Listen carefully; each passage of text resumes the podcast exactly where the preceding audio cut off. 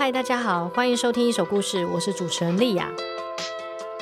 不知道大家在这几年当中有没有受到加密货币热潮的一个影响，就是也一头栽进了投资加密货币的一个世界。今天跟我们分享故事的人是雅卓，他就是在这两年当中，就是因为投资加密货币而亲身感受到所谓的币圈一年、人间十年的整个一个过程。那我跟雅竹是在六年前认识的，他是一个工程师。那我印象中，他当时还蛮热衷参与一些公益项目或是 NGO 组织的一个活动，某种程度上在社交上其实还算活跃。不过不知道为什么后面这几年，他其实就好像没怎么听到他的消息，有点默默淡出大家的社交圈。但倒是有听到一些朋友就是传出一些说，哎，他好像就是一头栽进了整个加密货币的世界，然后还默默的有一些很经典的都市传说跑出来，类似于。哎，他好像已经财富自由了这样。不过这几年其实不光是雅族，其实因为全球股市还有加密货币跟 NFT 都历经了非常大的变动，所以身边也非常多的朋友走进了投资的一个世界。但是加密货币它的变动性也很高，所以对于很多人来讲，它可能也不是一个有这样的胆量可以去进行投资的。那雅筑他自己在接受采访的时候就讲到说，他其实一开始投资加密货币的时候状况说不上太好。不过，因为他后来的工作是在 NFT 交易所工作，他算是比一般人还要早购入 NFT。这件事情也成为他在投资加密货币的一个非常大的转折点。因为 NFT 大概是在二零一八年之后开始进入所谓的暴风成长期，二零二一年的声势整个达到了最高点。那当时是发生什么事呢？就是。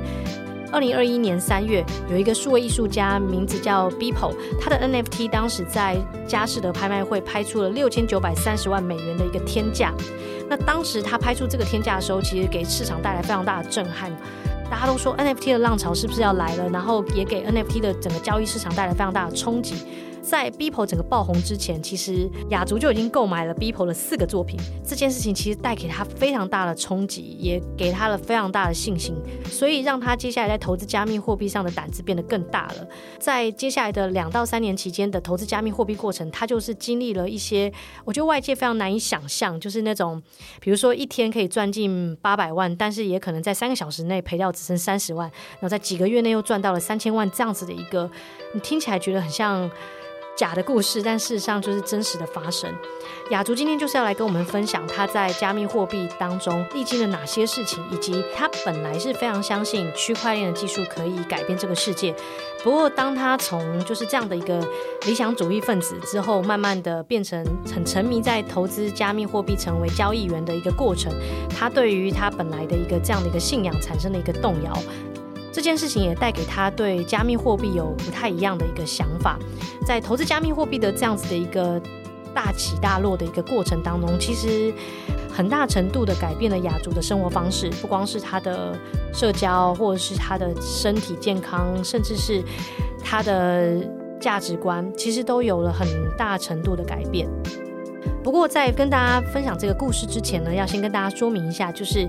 雅筑这个名字并不是本名。他说他本人并不太好意思用本名来跟大家分享这个故事。不过虽然这个不是本名，但接下来所分享的故事绝对都是百分之百真实的。大家好，我是雅筑。那我今年三十五岁。那我从那个二零二零年开始做加密货币的投资，当时大概丢了快两百万吧。那如果算到二零二二年的五月六日，大概赚了三千万。老实说，中间就是一度只剩三十万，甚至一天赔了八百万。这个过程大概很难在我生命中再找到类似的。大学毕业后啊，我是很向往去社会企业和 NGO 工作。那我去了三个啊、四个不同的组织去帮忙。老实说，啊、常常为了一年争取那三十万或是五十万赞助，甚至是争取不到。让我很气馁，就是说都为了钱，然后什么事都没办法做。可能三十万或五十万，呃，也不是这么困难的事才对啊。可是因为你这样的钱，然后却没办法做一些改变，就会让我渐渐的在想啊，那我要来赚更多钱，那我就可以在有钱之后再去实现我原本想要做的这些啊、呃、社会理念。后来就同同时间开始了一些呃加密货币相关的工作。接触加密货币的投资，就时不时会听到啊、什么朋友的朋友啊，因为接触加密货币的投资，然后现在赚到意志消沉。一开始我还真的是听不懂什么叫赚到意志消沉，后来才知道说哦，原来是这样，就赚得太快了，然后瞬间赚太多钱，突然不知道人生后面要干嘛，赚到意志消沉。我很羡慕他们可以赚到意志消沉，我也很想体验看看。我一开始在二零二零年开始买那个以太币，当时九月真的也是它正要起来，因为在那时候。它就从 一颗以太币可能不到四百块美金，在那个呃距离我入场不到三个月，呃就涨到一颗可能一千块美金。对，那中间反而是看到更多啊，呃，别人赚更多，就会也想要去跟风，比如说一些 KOL 的财富密码，或是人家叫土狗专案，就是这些专案根本就是啊，呃，可以说是匿名。然后可以说是没有任何人为他背书，他只有一个可能 PDF 档的白皮书，就跟你说他的理念，然后他就可能募资了呃几千万是甚至是上亿的资金，他发的代币就可能一个礼拜就涨一百倍这样。当时就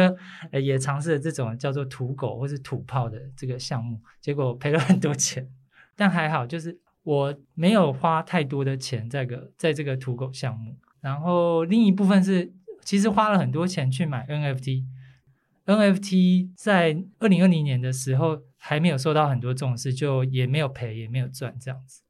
从啊二零二一年三月那个 Beeple 拍卖出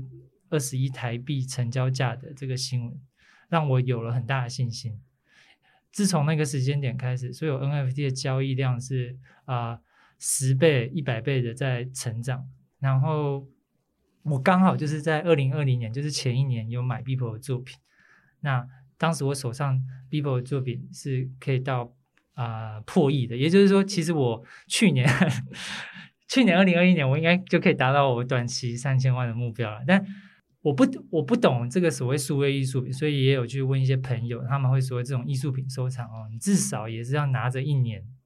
拿着一年才就是说它的价值才真的会彰显出来。所以我。Beeple 呃，在我手上曾经到破亿的价值，我就想着哦，我要好好的把它收藏着，收藏一年，至少一年嘛。啊，结果它现在就价格不到当初的十分之一。我我必须承认，呃，Beeple 让我呃冲 window，，我以为啊、我真的很会判断，我真的可以看清楚啊、什么东西是有价值的，所以它会对社会或者是符合市场跟人们的需求，因此它。啊、呃，被看见嘛，然后有人愿意出价那么高，让我的 Beeple 在市场上可以达到破亿，对，我就被冲昏头了。然后一个月后就被当头棒，其实一个月后它价格就就是像我讲，就其实已经不到十分之一了。我因为 Beeple 这个十分之一的事件，我我开始觉得是不是其实 NFT 也是炒作？然后我就尝试去找更多的资料去验证，就发现其实很多 NFT 的交易啊，他们啊、成交价很高，但中间其实没有抽任何手续费，这有点就像左手进右手出，就是等于那个价格不是真的有人在买卖，他可能只是办啊、很多不同的账号，然后自己卖给自己。他用某种方式绕过一些交易所的限制，所以他不用交手续费，但是可以让市场上让他看到很高的成交额。然后我就陆陆续续找到几个，还真的是这样 在操作，因此我就开始慢慢转变自己的心态，不要再收藏了。我我应该要逐步的获利了结。对，我因为 Beeple 少赚了很多钱嘛，因为就剩不到十分之一。不过因为卖了一两个，还是有拿到可能啊。两百万、四百万，所以我有因此就是算是获利了两百万嘛，就是四百万扣掉两百万的投入成本嘛。我后来就尝试再把这些资金拿去呃买其他的货币或是买其他 NFT，但是我不会再像一开始 Beeple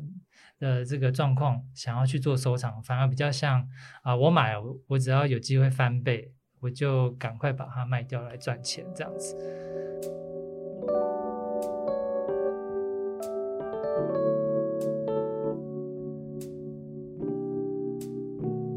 我就尝试用这两百万啊，开始做多，甚至开了三倍、五倍、十倍的杠杆，去买以太币啊，然后去买啊寿司币，他们叫苏喜，或者去买啊，反正就是各种币，我觉得它短期内可能会上涨的。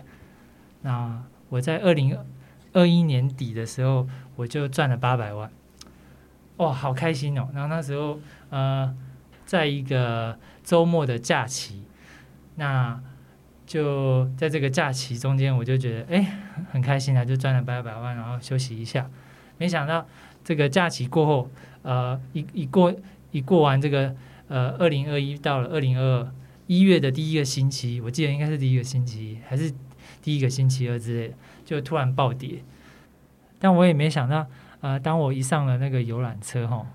我还想说我要来看我的八百万，哎。奇怪，怎么一直在跌，一直出现红色的字，红色的字就是代表下跌。我就想说，哦，不行不行，我不能再跌。我，然后我就看我的八百万变成七百万，然后变六百万。我在想啊，怎么办？我还要不要继续撑下去？我当时还想说我要撑下去，撑下去。结果就是呃，想着要撑下去，然后车子就越开越远了嘛。那车程我记得大概是三小时。然后等我 OK，哇！赔到只剩五百万的时候，我想说不行，我要出场，没有网路，就我就 就我就发现，哎，怎么开始这个网路非常的困难？然后哇，接下来就超快，五百万就直接变一百万，然后接下来接下来就就像啊、我前面所讲的，就八百万就变三十万，然后我也 什么事都没办法做，就就完全没有网络。所以我觉得，如果要做加密货币投资，随时随地都要有网络，真的非常重要。然后每每每一小时最好就看一下啊、好像是必须的，除非你要睡觉啊。如果你要睡觉，就最好不要开任何杠杆。像我就是因为开杠杆，然后有了八百万，觉得还不够，还想要更多，所以我没有出场。没想到来到一个没有网络的地方，就赔光光，就只剩三十万，对。我一开始很难接受啊，然后很懊悔，为什么我 昨天睡觉前没有把它啊、就是获利了结，或是人家说出场。老实说，就是做这种加密货币的投资，就是啊、感觉好像你可以掌握，又不能掌握，所以啊、我花了好多时间去消化，花了大概一一个礼拜吧。那中间都就是会一直想到这件事情，就觉得想当初八百万在我手上，我应该 就不要再那么贪心，应该就要出场，没想到就只剩三十万。老实说啊，冲击蛮大的啊，甚至就想说就不要再继续啊投资加密货币，好像啊没搞头了。假如加密货币会下跌成这样。啊，那我还可以用什么赚钱？我就在想，那不然我来做空加密货币好了。我就开始尝试不同的方式来做空加密货币，就没想到，哎，这段时间这样做空加密货币，虽然可能会有一个礼拜啊，或者是一个月是赚不到钱的，因为有时候加密货币它就会突然成长嘛，一直涨，一直涨，一直涨。但没想到，只要我撑过这一个礼拜。一个月，它这个一下跌，哇，跌得好夸张，然后我就因此啊、就陆陆续续的啊、从三十万啊、在为二月变成一千多万，然后现在五月六日就变成三千万。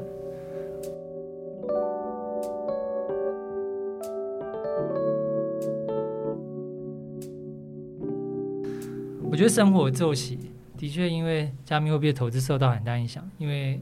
啊、我每小时都要看盘，有时候好不容易有时间，就是直接在厕所打开手机看一下，现在我的八百万还在不在？类似这种感觉。那生活作息受到很大影响，甚至有时候如果开杠杆的话，啊、就会导致啊、我今天晚上睡觉，我可能都不太敢睡觉，我就会想。啊，可能要去做别的事，结果就是身体跟生活，因为生活作息的这个呃不稳定，受到很大影响。那也因为一直都在看加密货币嘛，所以会变得呃，我很多时间嗯、可能应该要去认识更多人，或者是跟朋友联系感情的，我也都觉得啊，怎么办？我现在八百万卡在那边，我可能很难要主动去联系朋友，也因此必须说自己的社交生活受到很大的影响，然后身体健康也没有像之前那么好。那现在啊、感觉自己有赚了三千万，应该会想要把两千万可能先出场，那我可以慢慢调整好自己的作息，然后再去可能比较有一个系统的方式吗？比较有自己的一个模式，做做一个适合自己投资的生活形态吧。我觉得有现金在手，希望无穷，所以 两千万放在自己手上还是睡得比较安稳。我知道加密货币应该很多人在这个圈子可能赚的比我还多，但我觉得两千万对我而言是一个呃，可以让我可能生活个十年二十年这样子的资金在手上，是真的睡得比较安稳。我觉得，因为从三十万赚到三千万，必须承认消费的观念受到很大冲击，因为啊、我要每小时去看盘嘛，或者是我可能啊。每一分钟都希望可以马上操作，假如赔钱的话，我就要出场。因此，我也花了很多钱在啊、那个外送的美食上，就是 Uber E 嘛，或是 f o o Panda，甚至我就是直接啊、呃、月订阅，因为反正我就是几乎啊、呃、照三餐都会使用这个 Uber E，我就干脆成为他的年费会员。那。也因此，在饮食上的开销一度可能一个月从以前可能不到五千块台币，现在有时候一个月就是五万块台币，那 呃很难接受了。老实说，这样调整很难接受，但发现这个机会成本太高了，因此我不得不这样做，花钱买时间，然后也花了不少呃时间去适应说，啊可能呃。有时候吃一餐就是五百块，以前吃一餐可能不到一百块，那花了很多时间去调试，因为真的没办法。你如果你要想办法让自己能够专心去赚更多钱，然后避免自己啊、又再发生这个八百万变三十万的惨这个惨烈的教训的话，我觉得好像一个月五万块是值得的。假如你有机会。从三十万赚到八百万，你真的会觉得花多一点钱啊，让一些事情可以自动化，让自己可以下更少的判断，然后专心 在利益较大的这个项目上。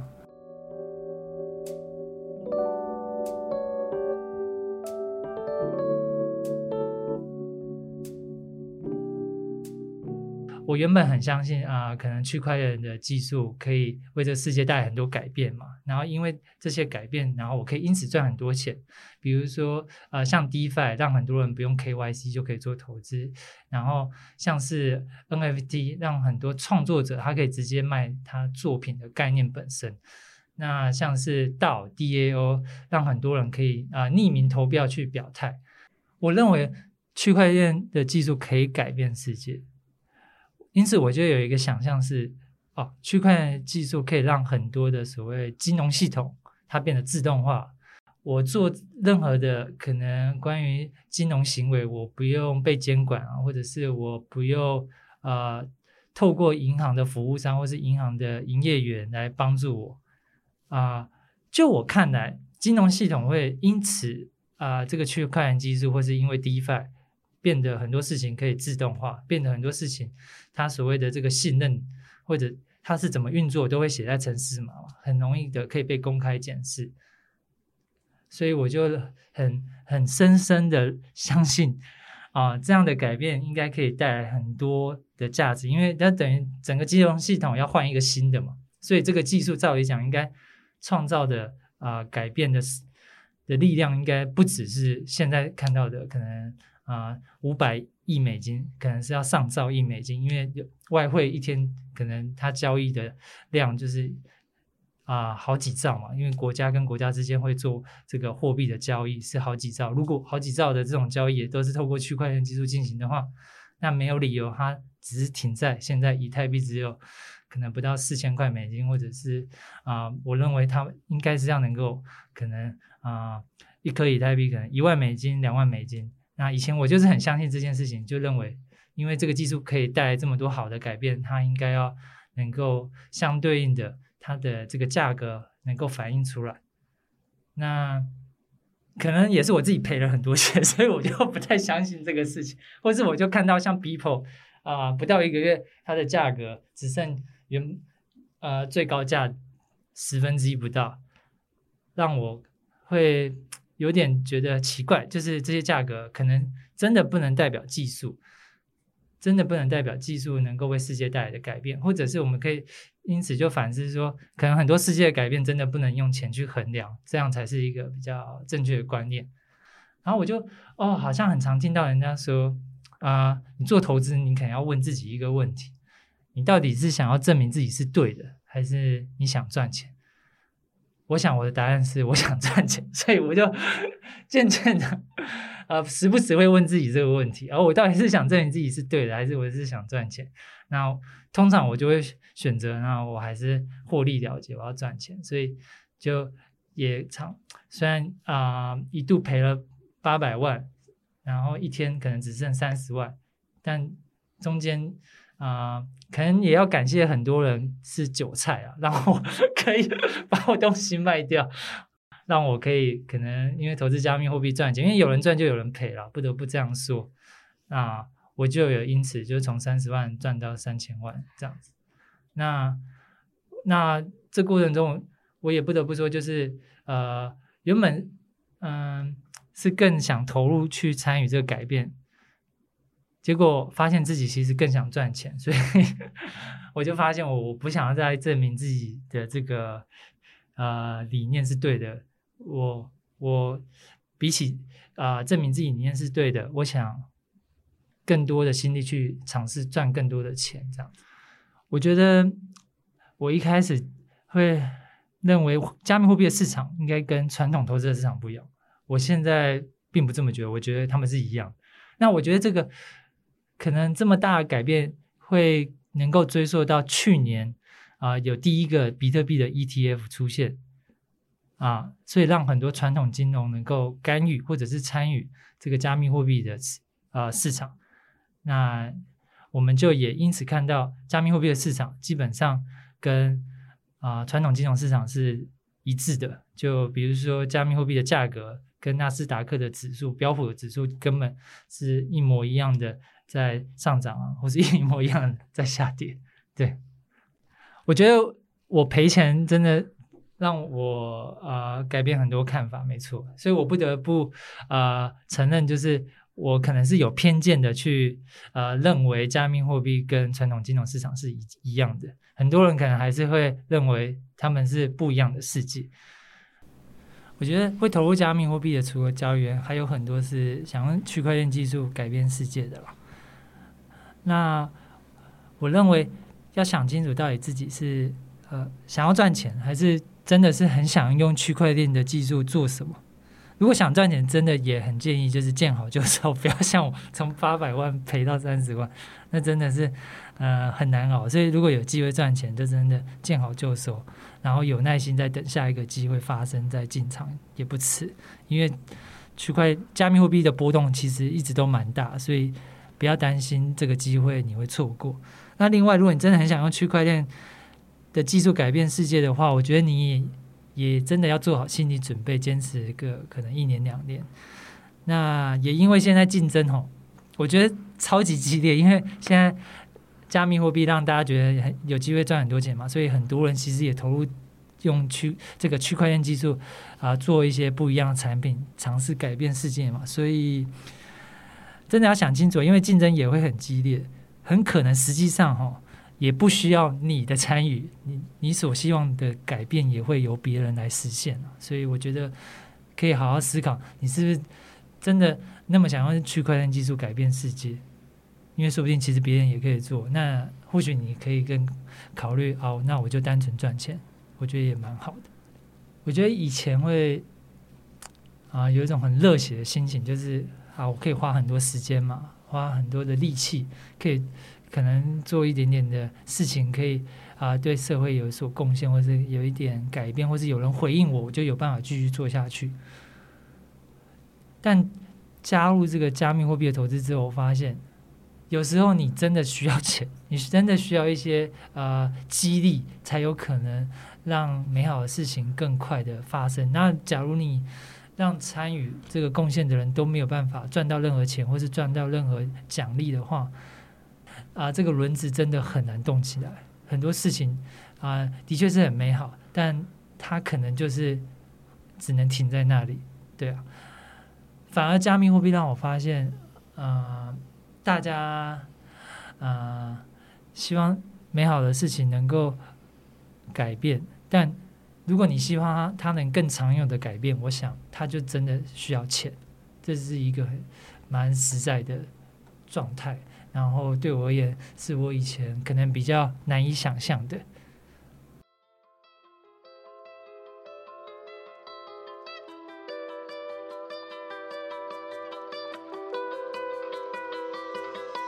感谢你今天的收听。如果你对一首故事有任何意见与回馈呢，都欢迎你随时关注我们的官方 Instagram One Story in Taipei，或者是针对这一集你有什么想分享的，比方说你在加密货币的投资也跟雅筑一样有历经过非常多的戏剧化的一个发展，也都欢迎你们可以写信到我们的官方信箱跟我们分享。非常感谢大家收听到最后，那我们下次节目再见。